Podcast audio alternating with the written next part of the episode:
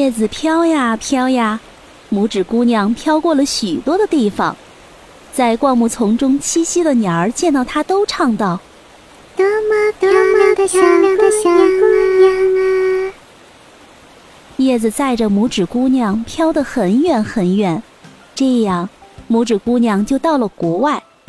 一只漂亮的蝴蝶总是围着它飞，最后落到叶子上，因为它太喜欢拇指姑娘了。他现在开心极了，癞蛤蟆再也见不到它了。它飘过的地方又是那么的秀美，阳光照在水上，就像闪闪发光的金子。于是，他解下了自己的腰带，一头拴住蝴蝶，另一头紧紧地系在叶子上。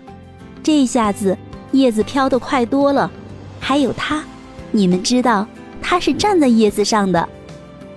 突然飞来了一只大甲壳虫，它看见了它，便用嘴叼住它的细腰，带着它飞到了树上。这时，那只蝴蝶还在飞着，随着绿草顺着河流下去，因为它是系牢在叶子上的。天哪！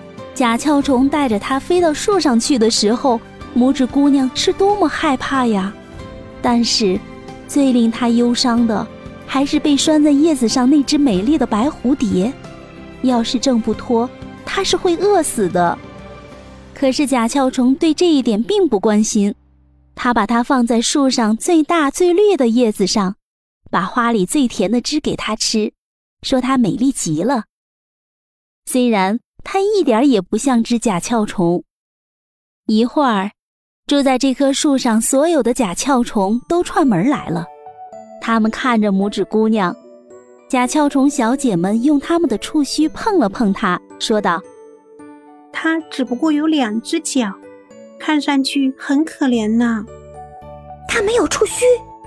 另外一只说：“它的腰那么细啊，看去就像是个人。”它多么丑！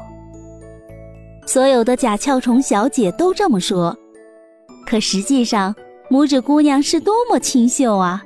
那只把她抓来的甲壳虫也是这么想的。可是，大家都说她难看，她也就这么认为了。她再也不要它了。拇指姑娘现在到哪里都可以，他们带着她飞下了树，把她放在一朵雏菊上。拇指姑娘在那儿哭着，因为他觉得自己丑的连甲壳虫都不愿意要了。